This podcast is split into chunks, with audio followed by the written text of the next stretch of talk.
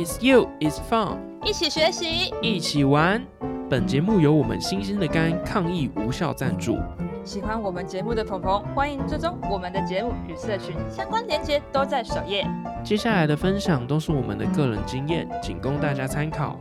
如果有任何建议，欢迎填写首页链接内的意思化、意思化表单。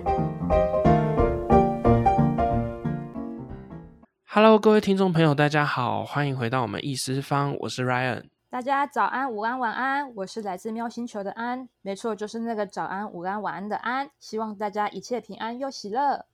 那我们上一集其实提到说，关于团队向心力的地方，就是其实向心力这件事情，团队是有，只是说，哎，你可能想要的地方刚好就没有那么的有向心力。那不管是吃喝玩乐啊，或是大家要一起做事的时候，其实核心的领头羊，还有这个我们整个团队的共识，其实都是很重要的。真的，我真的。超佩服莱恩，以前就是有一种自带光环，超会揪的感觉，一呼百应的啦。没有啦，就是平常多多跟他们这些培养感情，然后做事的时候，就是就会有人出现了。也不一定吧，像我自己就超不会啊。比如说像揪别人吃饭啊，或者是说要干什么，但我觉得只要你去揪大家，好像不管是做任何一件事，然后就会可以一瞬间就会揪成一大团。这就是平常就是有在刮干净的那个 的那个成果。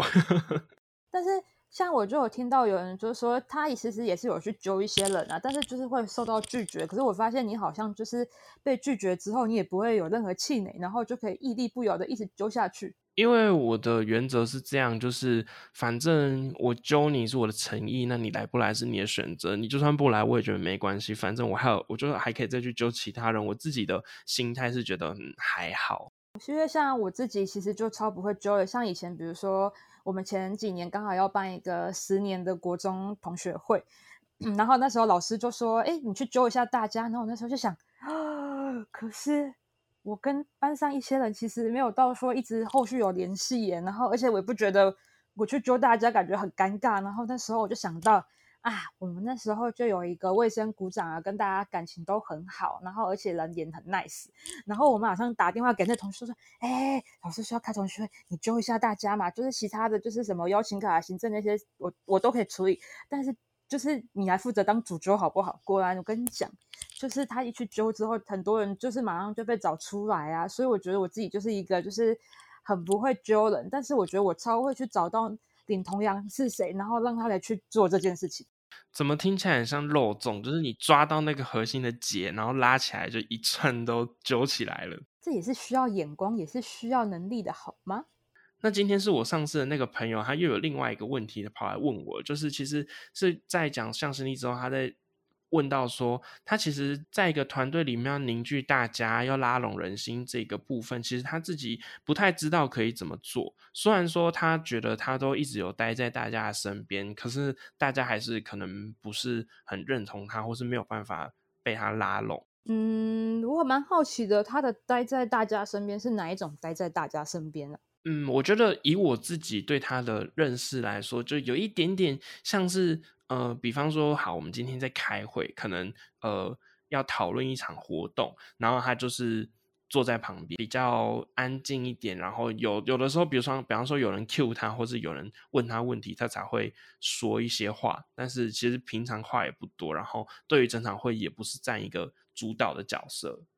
就是物理上的待在大家旁边。那不就是一个巨型摆件吗？是，也可以这么说啦，有一点这个概念，所以就蛮尴尬的。那我蛮好奇，那他为什么会想要待在大家身边当一个巨型摆件呢？我觉得他应该就是觉得说，哎，他今天是领导者，他不能够展现出那种，哎，我好像都不管你们，所以他出现，然后让大家看到他想要尝试表现出，哎，其实我有在关心大家。可是有的时候，可能大家就是。嗯，对于这样的状态不是很能够接受。那我其实我蛮好奇，如果是来了你，你希望你的长官或是你的干部用怎样的方式陪伴着你？嗯，以我自己来说的话，我觉得物理上的陪伴就可以了。就比方说，我今天在某一个某一个专案里面，我在工作，我在加班，那。有的时候不见得这个东西是需能够有另外一个人从旁边帮忙的。那如果有人可以坐在我旁边，就算他做自己的事、念自己的书，然后有时候跟我拉了一个几句，我觉得其实就 OK。但我觉得这跟刚刚你那朋友不是就还蛮像的吗？他也只是这样静静在旁边，然后也是可以偶尔跟你说说话。所以我觉得这就跟伙伴的性质有关系。就是如果你今天你的伙伴是能够非常能够独当一面去处理完很多事情的，就是对于这种陪伴陪伴型的角色就 OK。但如果你今天的伙伴是可能需要呃跟大家有很多的讨论，甚至会需要有一个人跳出来帮他们下决策，那这样子的话。以物理陪伴这样子的状态，可能就不是这么的适用。因为其实像刚刚你那朋友啊，或者是后来讲，我其实我就会想到一个，就是那感觉起来，如果假设说今天这个长官，然后或是说社长或是会长之类的，他虽然有陪伴在我旁边，但是他又不给力，就是我已经忙得要死要活，然后他就这边定 day，我就觉得不给力又碍眼，那你可以消失在我面前吗？不给力又碍眼，可以消失在我面前吗？对啊，来了你都不会有这种感觉吗？就是有的时候，就是你忙得要死要活，然后就有一个人自己在你面前一直飘来飘去，然后呢又一副不在状况内，然后你就觉得他还不如不要在你的视线范围，因为反而你会觉得他很挡路。怎么有一点爱哭鬼麦朵的即视感？好像有一点烦的感觉，晃来晃去的部分。对啊，因为其实其实我觉得，按照你刚刚说的那个陪伴，就是在前提是大家就是都很 peace，就是在我就只是做我自己的事情，然后也没有很急躁，然后就是好像我自己就可以做完这件事，其实可有可无，就是其实也不需要别人帮忙。可是如果当你在一个已经就是快要开天窗忙的要死的时候，然后结果旁边这个人还没有帮上你的忙，对，他在你旁边，但是他没有主动来问你需不需要帮忙，然后偏偏他还是你的长官或是干部，然后他在问说，哎，你在忙什么啊？你不觉得你会一肚子火吗？好啊，如果按照你现在这样子讲一讲，好像想起来是有一点烦躁，没错。对啊，所以我就会想说，那他到底要的是哪一种陪伴？因为如果只是这一种陪伴，我觉得就是陪伴不成，反被讨厌吧。照你这样一讲，我突然间就是也觉得说，哎，如果今天能，就是如果今天待在你旁边的这个人，就是能够。呃，很有洞察力，可以阅读空气，去看见你的需要。比方说，呃，他可能觉得，哎，你很累了，会问你说，哎，要不要帮你买点东西啊？或者是说，哎，问一下说有没有什么他可以帮得上忙的地方？我觉得，就算是这种。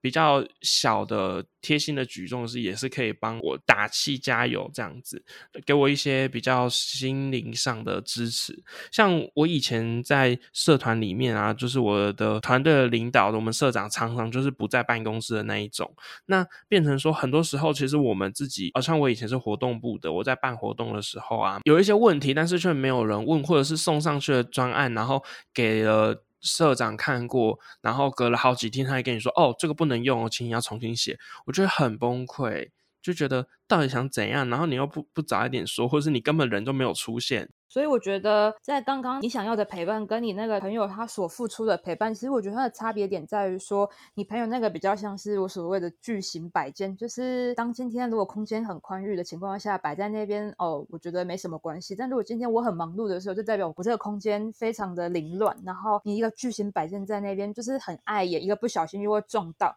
那所以其实这个摆件自己本身就必须要你像你刚刚讲，就是要有一种它至少要有中央空调的能力，就是 OK 啊，一个巨型的冷气在那边，你不会觉得它碍眼什么，因为它可以让整个环境变得很舒服啊，然后很凉爽啊。那这个人就必须要很有眼力，就比如说他虽然就是陪在你旁边，但是他其实时时刻刻都知道你在做些什么事，比如说他知道哦，你可能在忙着打企划书，可是企划书这种东西其实就是。一个人的电脑嘛，一个人的构思又不可能我去帮你，那不是反而会制造困困扰？那因此他也只能就是默默在旁边，就是跟着你陪着你一起打气话。说就算你达到一个半夜两三点啊，你也不会觉得说，哎，怎么办公室只剩下我一个人？为什么只有我一个人要加班？为什么就是大家都可以去吃喝玩乐睡觉，我明明也有床可以去睡啊？那可是为什么只有我？可是当如果有一个人陪在你旁边，然后他虽然在做他自己的事情，但你这时候你才会觉得。很有依靠感，因为你会觉得说，哎，他也陪着你一起在这个空间，不是只有你一个。我觉得那才是所谓的，就是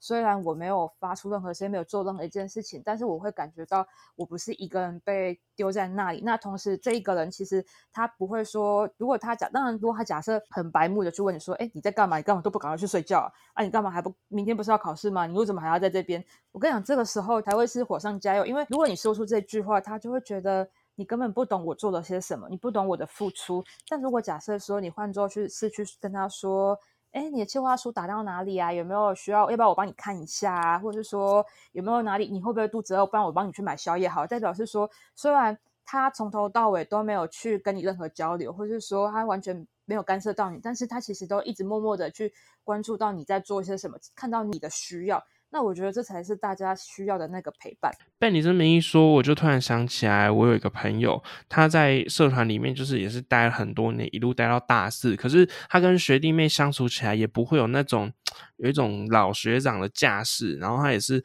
一直去陪着大家。跟大家一起去努力，即使他真的只是在旁边陪伴大家，然后有的时候关心一下大家，或是说时不时讲一个笑话，然后缓解一下大家现场的气氛，然后所以大家也都很喜欢他这样子的角色存在在团队里面。我想。那个人我应该也认识吧？就是我记得他常常不管是很晚的时候啊，都会看到他，而且他常常就是出现的时候会带一些吃的喝的啊，或是说就会打电话问大家，哎，要不要帮你买吃的？或是说他就会很主动的，就是去问说，哎，需不需要我帮你就是捡这个东西？哎，有没有需要帮忙的部分？就是会让大家觉得就是而不是一个很突兀的询问，而是一个真心，就是我刚好手上忙完了，我可以来帮你做一些事情的感觉。这样我又想到，我还有另外一个朋友啊，他其实呃比较多待在大家旁边的感觉是给予一些精神支持，然后仿佛有一种定心剂的感觉，就是反正有他在，什么困难都不是困难，就是随时可以问，然后他也可以很有效的给大家一些解答或是一些解决方式。我觉得这样子的角色在团队里面也非常重要，就是除了情感之外，能够实质解决问题的人也是非常。需要的，我想这方面其实我自己以前也有经历过。大概在我那个时候是大一的时候吧，然后大一就是什么都不会，然后其实对学校也不了解啊，对每件事情都不了解。然后那时候我们社团就是要打企划书，可是我在打企划书的时候，你知道打企划书就是很多妹妹嘎嘎第一次打，根本就是什么都不会。然后那时候就会有就有一个就是很有气势的，然后也很有经验的学者学姐，然后她就会。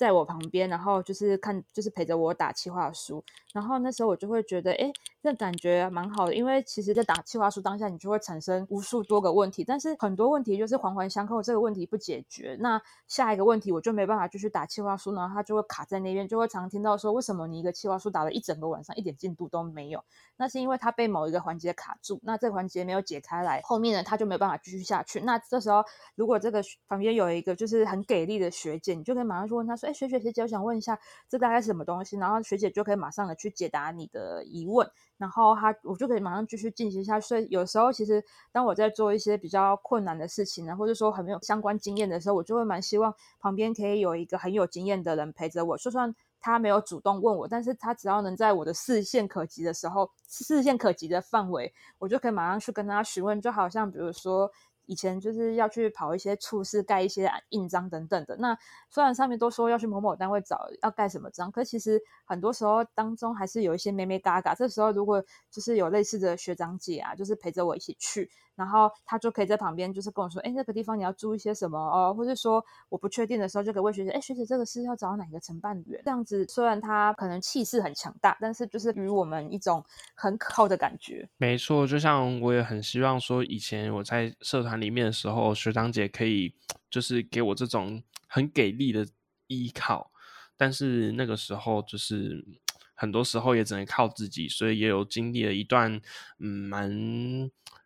痛苦的撞墙期。那另外，其实我这边还还有就是另一个我发现到的陪伴的案例啊，很多时候像前前一集我们有提到嘛，就是干部通常会来。担任你的干部，其实是因为看在你的关系，就是因为我跟你很好，然后所以就是我想要帮你，不希望你一直熬夜，我希望可以帮你分担，因为我们是好朋友，所以他才来参加这个团体、这个社团。但是当他就是为了帮你，所以他担任这个干部，然后每天在熬夜办活动啊，或是做美宣等等的时候，他却看不到你的影子。就是他在忙的时候，永远看不到你的时候，他内心就会想说：凭什么我这边受苦受难，然后你却不在？你为什么可以？然后你这边跟我说啊，你自己也要休息啊，你要放假啊，然后你自己有个人的生活啊，然后我在那边就是熬夜开会，然后。或是说一整个礼拜都在忙，然后结果一整个礼拜都没看到你，结果在看，就是你知道现在手机很发达嘛，大家做坏事啊或者做任何事情都会发到自己的现实动态上面，然后就看到干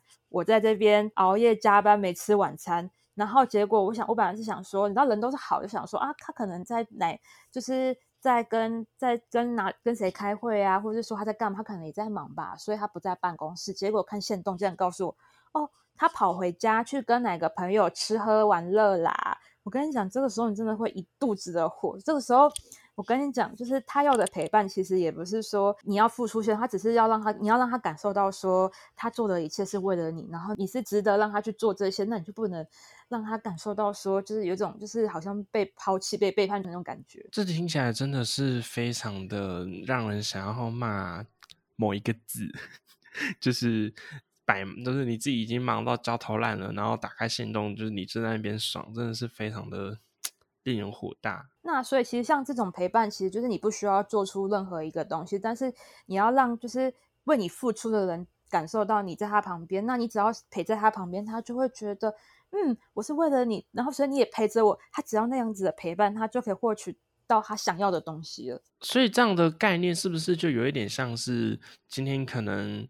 那个家庭主妇在家里就是呃带小孩啊、做家事啊、洗衣服、煮饭啊，然后结果老公在外面就是喝跟同事喝酒喝到烂醉，然后回来，然后那个老婆就觉得我在这这边帮你付出这么多，我在顾这个家，然后你就在外面给我爽，然后回来还造成我的麻烦，然后就就是会造成一些夫妻上面呃夫妻双方的冲突。是的，是的，没错。所以其实他就会比较像是说，有一方他在付出的时候，那你要好好的去接受他的付出，那你要让他的付出感觉你是有看到他的付出，那这也是另一种的陪伴。就是当老婆很认真的在在带小孩啊、打扫家里啊，那你也要在家里好好的陪伴他，让他感受到。就是说，哦，我是因为爱你，所以，然后我是因为喜欢你，所以我才去做了这一切。然后你也是有感受到我的付出，嗯，而且还要适时的给予一些 maybe 肯定啊，或者赞美，然后去有一个正向的循环，然后大家就可以。更有动力说：“哎，我的付出其实你是有看见的，然后你是也是有做出回应的，才不会觉得他好像只是在对大海丢石头，然后沉下去就没有声音。”真的，真的，我跟你说，这种最可怕的就是那种，就是你没有陪伴他，然后你回来之后又跟他说：“哎，为什么这个还没有做好？你为什么就是呃，为什么没有如期交？”我跟你讲，真的就是会家庭革命吧，就好像老婆今天好不容易就是。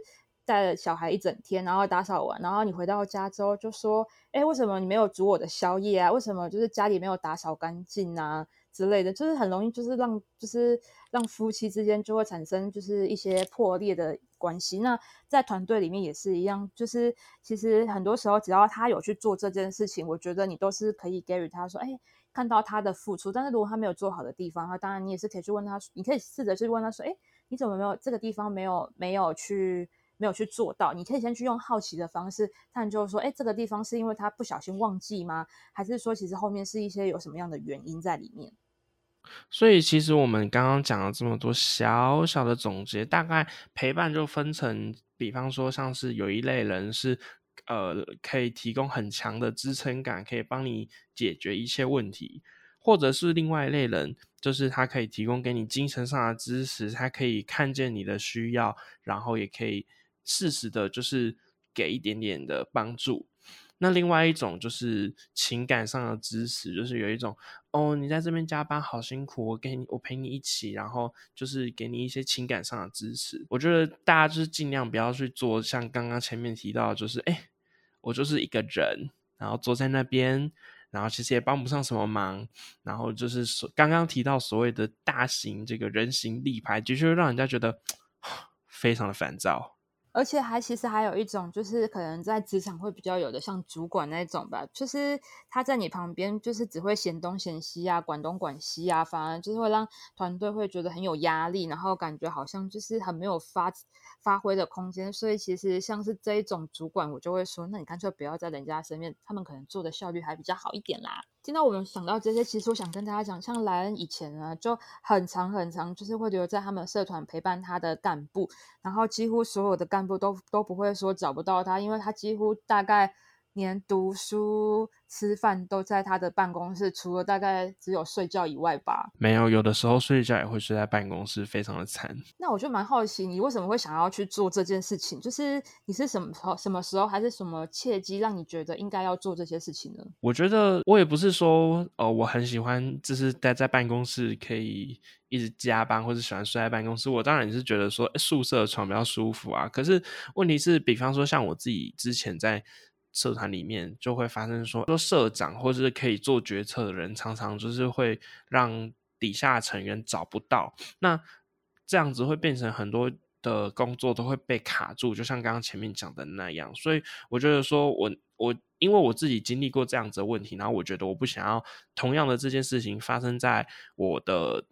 成员身上，所以我就会变成说我很长，或是说有一些固定的时间会出现在办公室，然后呃，如果说他们有事情需要找我的话，可以很快速的得到解答或者得到一些帮助。那其实我还蛮好奇的是。你几乎就都在你的办公室，那你要怎么在你的生活取得平衡？比如说，你也想出去玩啊，或是跟班上同学啊，或者是说你想要去吃美食、夜冲等等，那你要怎么达到一个平衡？这样子，在这个部分的话，我觉得其实时间每个人都一一样是二十四小时。那我当然也会按照状况去安排自己的，比方说其他娱乐行程，可能呃跟同班同学一起出去吃美食啊，或者一起去呃夜唱之类的。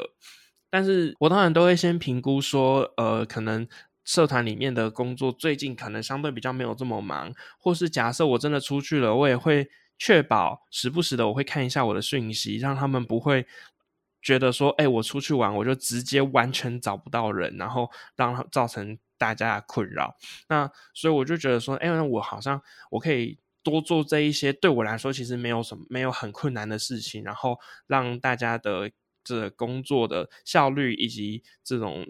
心灵的支持可以好一点，那我觉得，我觉得就是我就尽量做我能做的。所以我那时候看你好像几乎只要比如说出差或者是说出去玩，几乎都会把笔电随身带在身上。没错，我自己有一个墨菲定律，就是笔电就很像那个护身符，就是你不带笔电的时候就会出事，就会需要你去解决。那这时候你就要满天满地的，就是可能找电脑啊，或是用手机。之类的去处理，可是有时候手机要处理一些事情就很麻烦，所以我后来就是不管走到哪里，我就会把我的笔电带着，然后甚至因此就是我原本的笔电是比较大台、比较重，然后因为我要把笔电带来带去，所以我后来就直接换了一台比较轻便型的笔电。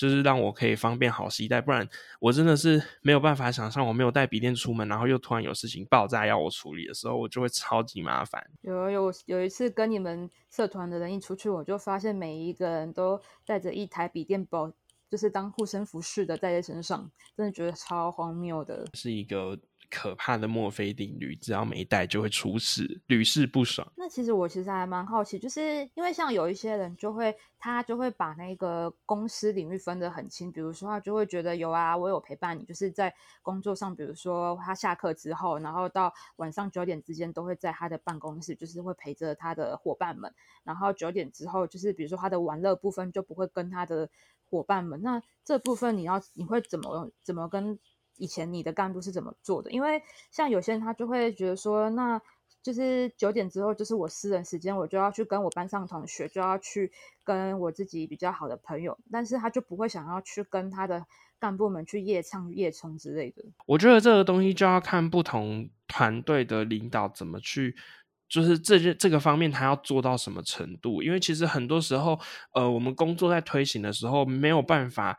有一个很明确的分水岭，说好九点之后我就完全不管这件事情，就是这个东西是很容易会被打破、会被更改的。所以完全就是我觉得看领导的人想要做到什么样的程度，他可以就是无怨无悔的，反正我接了干部，然后我就是做好我应该要做好的每一件事情。那他也可以很公私分明的，只是说他就要跟他的成员达到一定的共识。比方说，可能好，我们十点之后就不要碰公司，那大家一起不要碰，可能就相对比较还好。因为我觉得像你刚刚讲这个感觉，就会比较像是在出社会的公司。当然，就是大家下班之后，大家就各过各的生活。其实，当然，除非是因为同事之间交情很好，然后所以我们可能才会几个同事去说下晚上去聚餐啊，或去唱歌之类的。但是，我觉得在社团这里面，就像我刚刚讲，因为没有薪水嘛，所以如果假设说我们的相处永远都是在工作工作，那可能就很容易。就是会产生觉得说，好像我看到你就只想想到工作，所以就会有很多的不好的回忆。所以其实我自己会比较建议是说，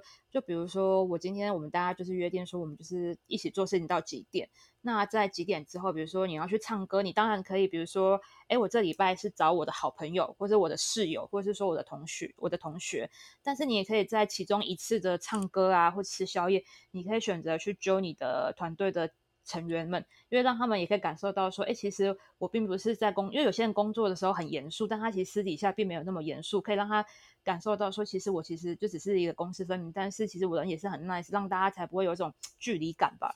对啊，就有一种雨露均沾的感觉，是哦，我们这一次是约约这一这一个交友圈的，然后下一次又要约另外一个交友圈，而且你们会聚在一起形成一个。团队，你们想必彼此也是有一定的感情基础，不太不太会是那种哦，我才不要跟你出去玩的那种那种感觉。那另一个我蛮好奇的是说，那来了你在上任前跟就跟卸任之后，就是你出去跟朋友出去玩的比例有差很多吗？哦，肯定是差很多的啊！我那时候。一年级还没有当干部的时候，我几乎每个礼拜或是隔周，我都会跟我朋友就是骑车出去，比方去去高雄，然后去什么垦丁、去恒春之类，就是到处玩、到处跑。那可是接了干部之后，这件事情的比例就变成比较少，因为我自己会以社团的事务为重。那我想。其实，大家在担任干部的时候，觉得就要先做好一个心理准备，就是说，你可能在担任干部的这一年，你必须要一定程度的牺牲自己的时间，在投入在你的团队里面。你不可能就是什么都想要，那你就会什么都得不到。那除非是你这个担任。干部的期间，比如说你不是只有一年，你可能是当像工作这样，就一辈子就做下去，那可能就是第一年就会比较辛苦，但是到了第二年就慢慢找到诀窍，然后就达到一个生活的平衡点。对啊，就是所谓的工作跟生活平衡要抓好，不然如果一个不小心失衡的话，自己可能也会过得不太开心。那兰兰，其实我我还蛮好奇，以前就是你们在办活动的时候啊，如果我有没有在你们旁边陪着你们？你们有没有什么不一样的感觉啊？你是说活动的现场吗？还是前期筹备？嗯，我觉得都有啊。不管是比如说有的时候开会议啊，或是说前期筹备，然后以及在活动的当天，我不知道你们的感觉是怎么样。因为其实我自己也会遇到，就是有人会觉得说，哎，如果就是学长姐啊，或者是说辅导员太频繁的出现在就是社团身边，或是社长身边，大家会觉得很有压力，觉得就是很不舒服，反而希望你不要在身边。但是我不知道我自己给你们的感觉是怎么样的。我觉得以。活动来说，不管是前期筹备跟活动现场的当下，我我个人是不会就是排斥辅导员出现。那有的时候可能就是一种不同的角色，用不同的角度来看这件事情，可能会有一些想法提出来，然后可能是我们在一开始规划或是执行的当下没有去看见的。尤其是活动的当下，其实呃，因为活动的当下，所有的工作人员大家都有自己的岗位。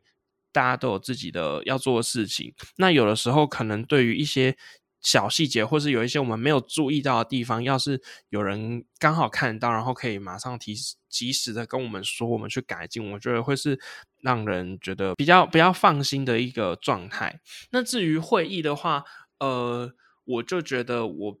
我就觉得比较相对比较还好，就是我没有很在意辅导员到底有没有出现在会议上这件事情，因为会议的话就变成说，其实它的变数不多，然后呃，我能够掌控，我能够事先规划好的东西都在计划里面，它的变数就没有像办活动啊这么的多，所以我就觉得我个人还好。因为我觉得像你刚刚讲到的是比较像是在做事的层面上，如何可以让就是用不同的角度把这个活动办得更好。但是我觉得我比较想问的是，像你会不会觉得就是一个情感层面，就是觉得说好像有被看到自己在做的东西？因为像以前我们就是出服务队的时候啊，然后学校的。辅导员就是也会就是可能就是就是跋山涉水到部落偏乡，然后可能带着一些吃的喝的啊，然后来看我们怎么样。我那时候的感觉是觉得说，哎，就其实我付出了这么多，其实就是也是有人看到我的付出，就会觉得说，其实虽然我们嘴巴上都说啊，我们就是要服务偏乡啊，就是帮助小朋友，但其实也是会希望自己的东西是被学校有看到，然后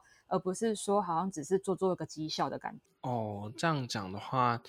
的确也是啦，因为像我有遇过有一些其他社团的伙伴，然后他们的辅导员是，他们不管做什么事情、办什么活动，是永远都不会出现，就就只有走一般走行政流程，然后去办公室才找到他们辅导员。我的确会觉得说，有这样子一层陪伴，也可以让人家觉得，嗯，有被关心到、有被在乎到的感觉。那我想蛮好奇的是。就是因为之前前阵子我看到一个状况，就是有一个社长他在办活动，在场地布置的时候，可是因为他刚好那时候他要去校外教学，然后所以他就不在现场，所以他就只能叫干部们要把他 hold 住，就是把它弄好。然后我就跟他说：“哎，那你记得要就是可以请干部们就是喝个饮料啊，或者是说带个吃的回来给他们。”然后他就用一点疑惑，觉得说为什么要做这件事啊？大家不都是他自己当社长，他也是无偿就是去做。去做这些啊？那为什我今天也只是因为就是课业关系而没有办法到。那大家也都是平等，就是也都是为学校服务，为什么我就还要再请我的干部们喝饮料或者吃东西？他觉得很不能理解。当然，是我自己觉得说，也不是说一定要就是可能花一一笔一大笔钱就请大家喝饮料，但是我觉得至少就是有一个意思表示一下，就有点像是我们刚刚讲到了，就是夫妻之间，老公可能工作还很辛苦，然后也要跟。老婆说一下什么哦，你很辛苦啊，然后什么家里整理很干净，就是即使是一些小东西，但是你要有相对的表示，就是哎，我有看见你努努力，那我也知道你很辛苦，也谢谢你在我不在现场的这段时间去把这个活动搞定。对，就是我觉得应该有一点表示。我觉得这样子感觉比较像是我知道要做这件事情，但是我不知道为什么我要做这件事，只是好像大家都会做这件事情，所以我就一定要去做这件事的感觉。但我自己会觉得，就是我会跟他说，就是你可以带点吃的喝的原因，是因为其实毕竟很多时候你当总招，你办这个活动，那到时候等到活动办得很成功，那大家只会知道活动的总招是你，是你办活动很成功。或是说，在未来，比如说要面试啊、推甄啊，或者说在工作上找工作，也只有你，你也你也你就可以上面写说，哦，某某某活动，然后办得很成功，然后你是总招，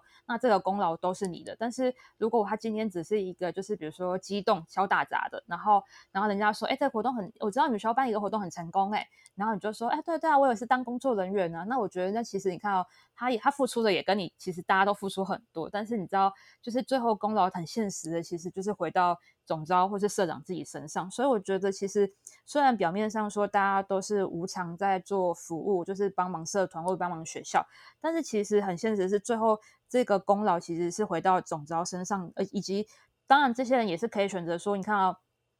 你要功你要功课或是干嘛，但他自己也可以说啊，我要回家帮忙啊，我要就是跟女朋友那些，他自己也有他自己的事情，但是毕竟是。你他他们帮你一起完成这个梦想，一起完成你心中的理想，所以某种程度上没有他们你也办不了这件事情。所以其实我觉得，不管是在人情世故上的一点点小小的意识上，你其实自己也是可以多一点点付出，至少可以让有些人就是觉得说心里比较不会觉得不舒服，说为什么就是大太阳底下我要做这些，然后结果又看不到你的人影那种感觉。这样听起来就像是会不会做人吧？比方像我就想到之前我们学校在办新生入宿的。这个新生大队的时候啊，然后就有一个宿舍长，就是自己自掏腰包买了饮料，请在场所有的工作人员喝。那虽然说就只是一人可能一罐铝箔包，可是大家拿到就觉得对他就是直接印象很加分，然后觉得这人很好。然后虽然说也只是铝箔包，但是现场四五十个工作人员买起来也要大概五六百块那边去。对啊，其实就好像。我不知道来，你有没有经历过一种，就是像在办公室职场常常就是有时候大家有时候会出国啊，或者说跟家里出去玩，可能就是就会请假个，比如六日不在，然后加上请假个两三天吧。然后大家每次出去玩回来之后，其实就是会在当地的，比如说好吃好喝的回来分给办公室。然后其实我不知道大家你你是怎么想，为什么就是会想要带食物分给同事们这件事情？嗯，我觉得就是一种我自己啦，我自己就是如果出去玩，然后带食物回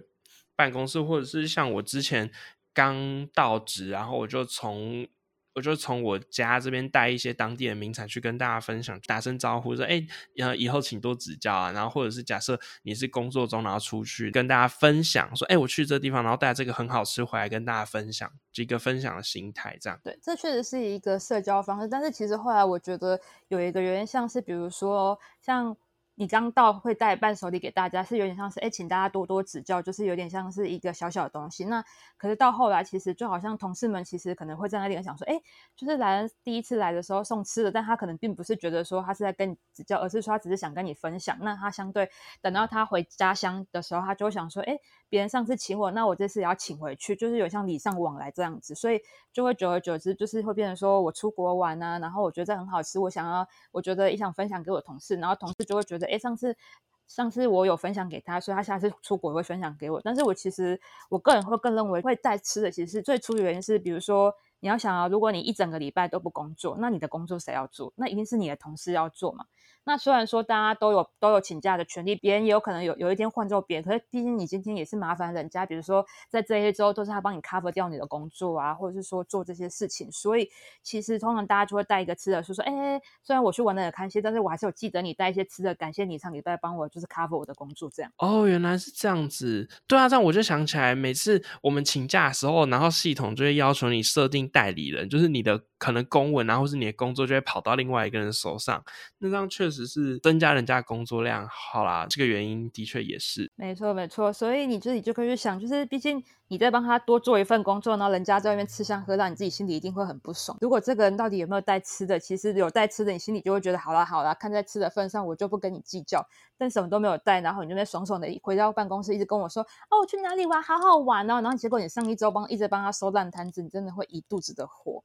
那我想问了，就是在以前在社团里面呢，你有没有被其他人帮你庆生过啊？有啊，就是有，嗯，之前那时候是他们要庆生，只是那个虽然说他们的手段比较粗糙，然后还没有庆生就被我发现这件事情。不过，呃，那个当下还是觉得蛮高兴、蛮快乐的。那你有帮别人庆生吗？有啊，就像我们社团，就是里面如果有人生日，我们当然就是其他人也就会秘密策划。然后去帮那个人庆生，就是大家互相。那为什么会想要帮他们庆生呢？会想要帮他庆生，一个部分的原因就是说，因为我们大家都很熟，就是都是朋友，然后就是生日，毕竟就是一年就那一次，然后也想说，哎。大家居然一起在这边工作，然后甚至有的人可能生日当天还在加班，那我们就会想说，哎，那不然我们就帮他庆生，因为他在这里加班，他其他朋友也没有办法，就是帮他庆生，然后他生日好像就这样子很平淡的过去了，然后所以我们才会想说，哎，好，那我们就是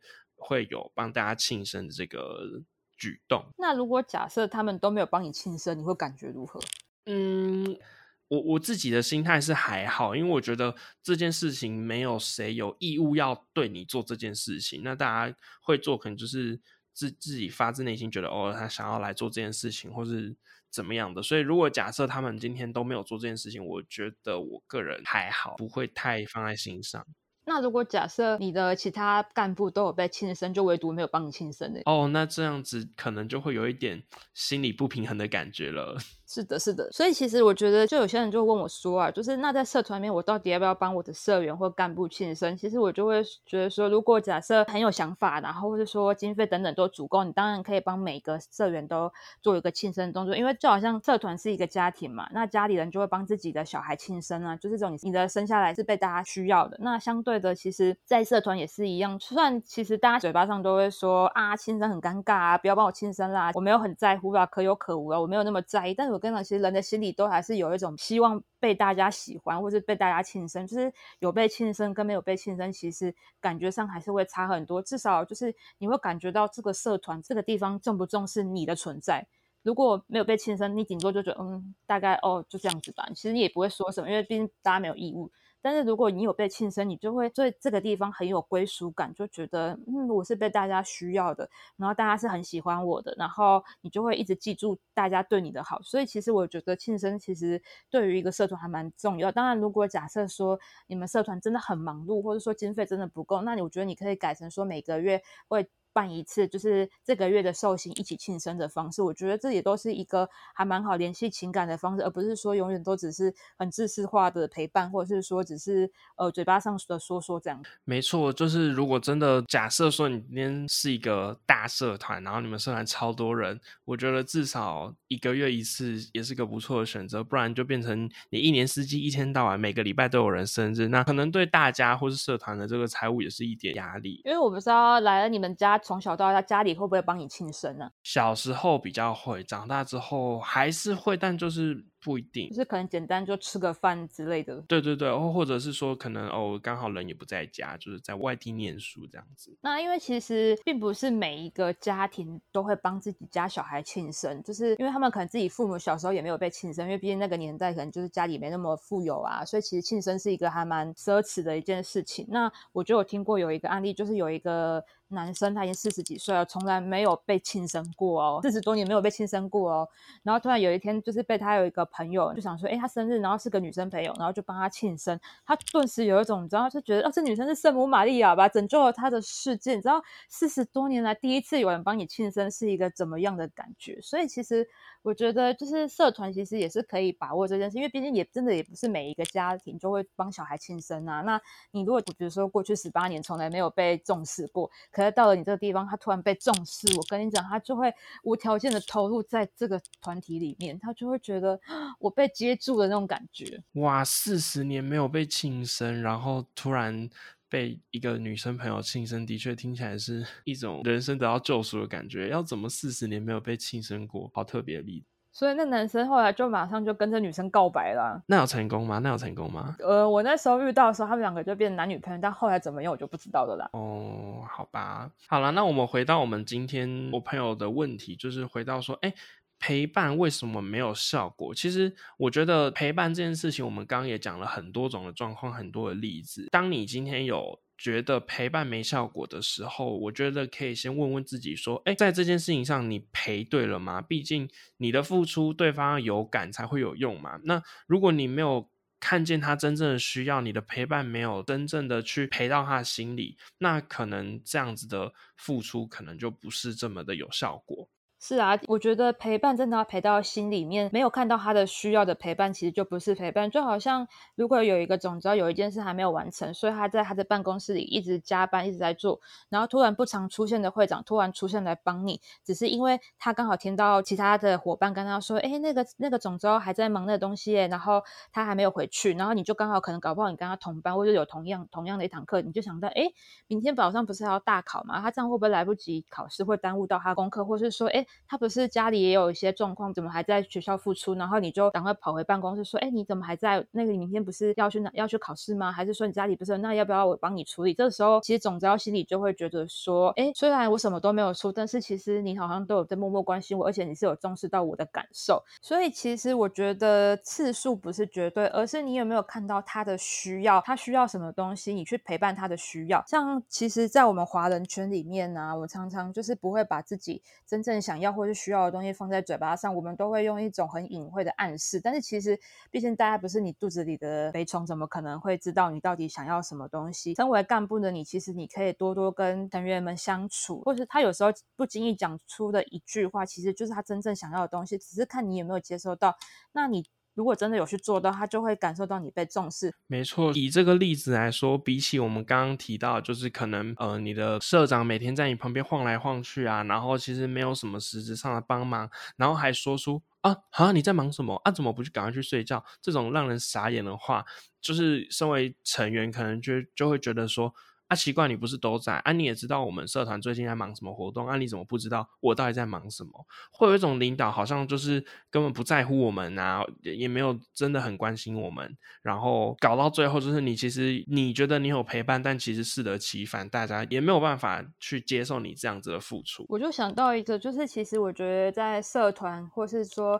在家里，其实都是一个用感情维系的一个地方。你不能说，哎，其实我很理性啊，我做的都是对的啊。像我就想到一个案例，就是比如常应该大家常听到直男这种东西，就是有时候常常女生就会说啊，我那个生理期来好不舒服哦，直男就会说，那你就多喝热水啊。不知道来了，你有没有听过这种？有，每次听到这种程度上算是废话的话，都会让人觉得白眼大翻到后脑勺，不知道要说什么。然后这时候女生就会很不爽，直接挂男生电话。然后男生就会觉得啊，我就实话实说，你到底为什么挂我电话？哪里有错吗？其实我觉得大家就要去理解到，其实就是你有没有看到他的需要？对啦，其实喝热水这件事情，其实每个女生都知道啊，不用你说。但是她真正需要的，并不是她嘴巴上的。的就是多喝热水，而是而是说他希望可以问他说：“哎，你生理期来？哎，我看你最近都在加班，你是都没有睡好？那你吃晚餐了吗？要不要我过去帮你，或是陪陪你？”他希望的是你说出这样的话，感觉到说他是你是有很重视他，需要的是那个温暖的感觉，就好像你今天你的总招在那边，你千万也不要跟他说什么：“哎，你在忙什么？”哦，真的是。各位直男，或是各位很理性的社长，或是干部们，请你好好的去思考，你的另一半、你的成员到底想要的是什么东西，好吗？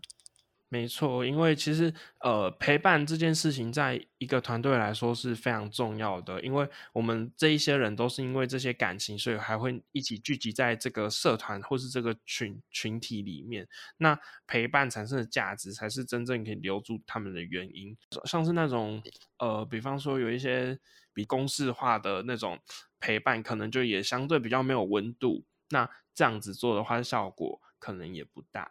好哦，那我其实我们觉得讲到这边，应该其实该说的都说，所以其实到底怎样的陪伴，到底要如何带人，那来了你觉得呢？嗯，我觉得其实以我自己看到的有几点，第一是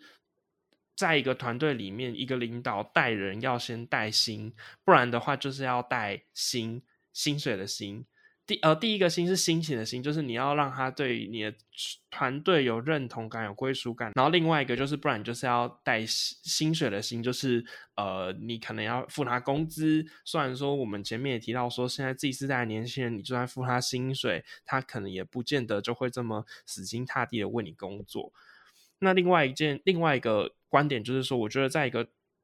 团队在一个社团里面，我觉得应该大家是先当朋友，再当同事。就是你有一定的感情基础，然后你再来说好，我们现在要一起去办某一个专案，或是执行某一个活动的话，大家比较愿意跟着你一起冲。那最后就是，我觉得我们的付出其实要用在对的地方，不然如果你的付出对方没有感受到，或是有的时候你一个不小心造成了反效果，就是等于说白费力气。所以其实讲到这里，大家一定会想说，为什么在团队或者在工作里面，明明我们都是公事公办做正事，为什么我们一直要讲情感？因为其实我不知道大家有没有听过一句话叫“情理法，法理情”。在我以前在北部的时候，比较偏向法理情，就是比较多就是法。然后再来理，再来情。但是我觉得回到南部工作之后，我觉得情理法就会比较重，因为像台湾就是很人情味的地方嘛，大家其实真的就是一个非常讲感情的地的地方。又或者像是比如说，不知道你们大家有没有听过一个人格特质叫 DISC，在 DISC 里面，它把人整个就是全球的人口分成 DISC，那其实去。就有数据写说，其实大部分的人其实都是偏向比较感性的人，其实多于理性的人。所以其实这样说起来，就是你的团队里面其实很感性的人就会比较多。那你一直跟他讲理，或者是说讲制度，讲其实就是一个非常伤感情。那这些很重视感情的人又被你伤感情，那他当然就会觉得没有归属感，不喜欢这个地方。对啊，那其实关于 DISC 的这个议题。真的要聊起来，也可以聊很久。或许大家如果有兴趣的话，可以留言敲往我们。或许之后也可以来来聊 DISC 各种人格特质的主题。那我们这集就介绍到这边喽。那如果各位听众们有什么想法，都可以在我们的社群留言给我们。如果你有遇到一些在社团的一些小问题呀，也希望我们来帮你解答。欢迎到我们社群首页链接内的意思化表单投稿给我们，就有机会让我们帮你解答哦。也欢迎大家在 Podcast 上收藏我们的节目，然后到社群按赞、追踪、分享，这样我们有新集数上架的时候，你才不会错过通知哦。耶，下班喽！下班耶。